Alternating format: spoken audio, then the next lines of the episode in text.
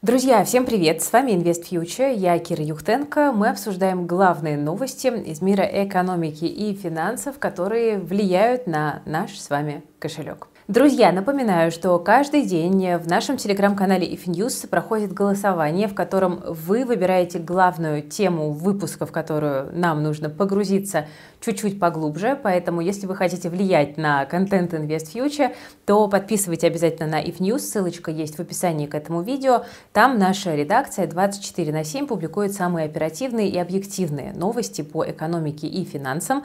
Получайте нетоксичные новости и голосуйте за контент который мы разбираем.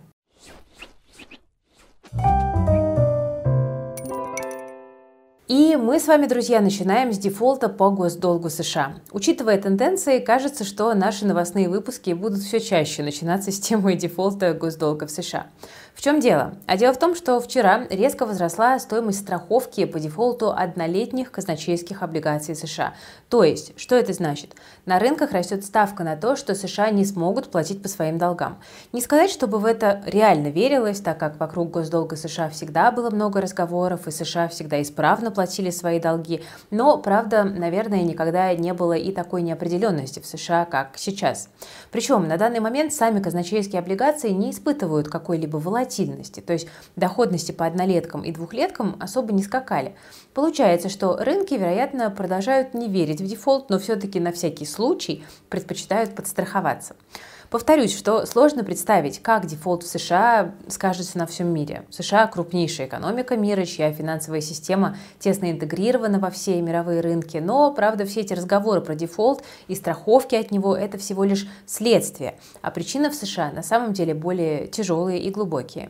Одной из причин стал внутренний раскол в США. Дональд Трамп продолжает мутить воду в американской политике. Этому суетологу теперь выдвигают уголовные обвинения за финансовые махинации с выплатами порно-звезде Сторме Дэниелс. Присяжные проголосовали «за» и могут накинуть еще дел, в основном связанных с выборами 2020 года. И теперь бывшего президента ждут суд или даже наручники. Ну а в чем конкретно проблема для всей американской экономики? Трамп может дальше расшатать политическую систему США, и вот этот сценарий сейчас э, кажется очень неподходящим по времени и месту. В Штатах и так политический раскол. Партии не могут согласовать госрасходы и потолок госдолга. Если они не определятся к лету, то как раз из-за этого США могут официально объявить дефолт по оценкам Джанет Йеллен. Как Трамп будет раскачивать лодку? Ну, собственно, он уже призывал своих сторонников выходить на протесты, а республиканцы сплочаются вокруг своего лидера и возможного кандидата в президенты. Даже сейчас республиканцы говорят, что обвинение против Трампа – это нападение на демократию. Так что обсуждения госдолга США в Сенате будут ну, очень горячими, а время тикает. Тем временем Италия первой в мире запретила интернет-пользователям доступ к нейросети чат GPT. Это очень интересный и важный кейс, потому что в последние недели и месяцы многие паниковали, говорили, что чат GPT заменит человека и вообще там нейросети опасны. Ну и вот мы видим, что национальный регулятор обвинил компанию OpenAI, это разработчик чат GPT, в том, что она нарушает сохранность конфиденциальных данных.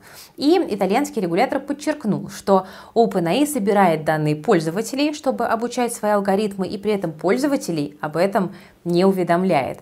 А, там заявили, что чат GPT а, будет запрещена в Италии до того, как компания выполнит требования э, Евросоюза э, по защите персональных данных. Если требования не будут исполнены, то OpenAI грозит штраф в размере 20 миллионов евро или 4% от годового мирового оборота.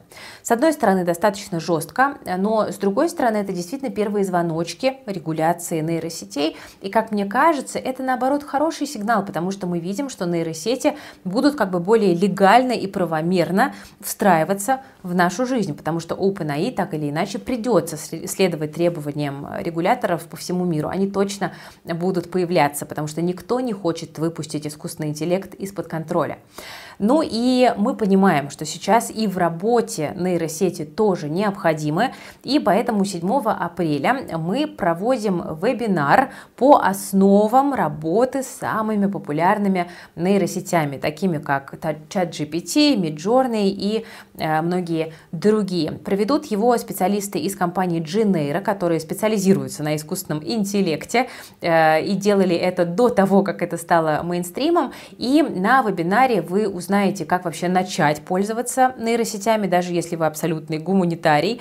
Вы узнаете, как правильно составлять запросы и как повысить продуктивность своей работы при помощи нейросетей. Потому что уже сейчас для многих работодателей знание нейронок в абсолютно разных сферах деятельности является необходимым условием при приеме на работу. Мы в InvestFuture тоже нейросети очень активно используем, и процентов на 30 работу нашей редакции это ускоряет, потому что у нас э, нейронками пользуются журналисты, аналитики, э, дизайнеры, редакторы, маркетологи и многие другие команды. И ну, это действительно очень классный результат, который э, не заменяет человека, просто делает его работу более продуктивной. Поэтому приходите к нам на вебинар 7 апреля, чтобы быть в тренде, не остаться за бортом прогресса и освоить этот необходимый в современных реалиях навык. Запись вебинара будет, но лучше приходите онлайн, чтобы задать все вопросы. Э, до воскресенья у нас действует хорошая цена, поэтому успевайте забронировать за собой место. Ссылка для регистрации на вебинар есть в описании к этому видео. Рекомендую прийти, потому что вот учиться к нам 7 апреля придут даже многие известные блогеры, потому что для них это востребованная история, как и для многих других профессий, практически всех digital профессий, э, офисных профессий. Так что приходите, мы вас ждем. Ну, давайте теперь повернемся к российскому рынку. Что у нас с вами тут? У нас отчиталась Сигежа. Отчет довольно ожидаемо негативный, и акции подснизились. Давайте коротко об итогах. Выручка плюс 15 год к году, но это за счет эффекта консолидации активов и продажи заводов в Европе. ОИБДА, то есть операционная прибыль до вычета износа и амортизации, минус 16% год к году из-за крепкого рубля, роста цен на компоненты производства и логистику. Чистая прибыль минус 60%, но с другой стороны уже хорошо, что она есть. У Сигежи было 7 заводов по производству упаковки в Европе, но из-за санкций они начали испытывать проблемы – как с поставками сырья, потому что ЕС запретил ввозить его из России, так и со сбытом. В итоге заводы были проданы. Выручка и чистая прибыль от их ухода составила 13,7 миллиардов и отражена в результатах за 2022 год по сегменту бумага и упаковка. Менеджмент компании отметил, что сделка была рыночной и по рыночной цене. Позже обещали сделать отдельное раскрытие информации по этой сделке. Конечно, главный вопрос инвесторов – что по дивидендам? Тут решение пока не принято. Совет директоров собираться будет в апреле-мае. Но вообще по див-политике э, до 2023 года на дивиденды должно направляться от 3 до 5,5 миллиардов рублей в год.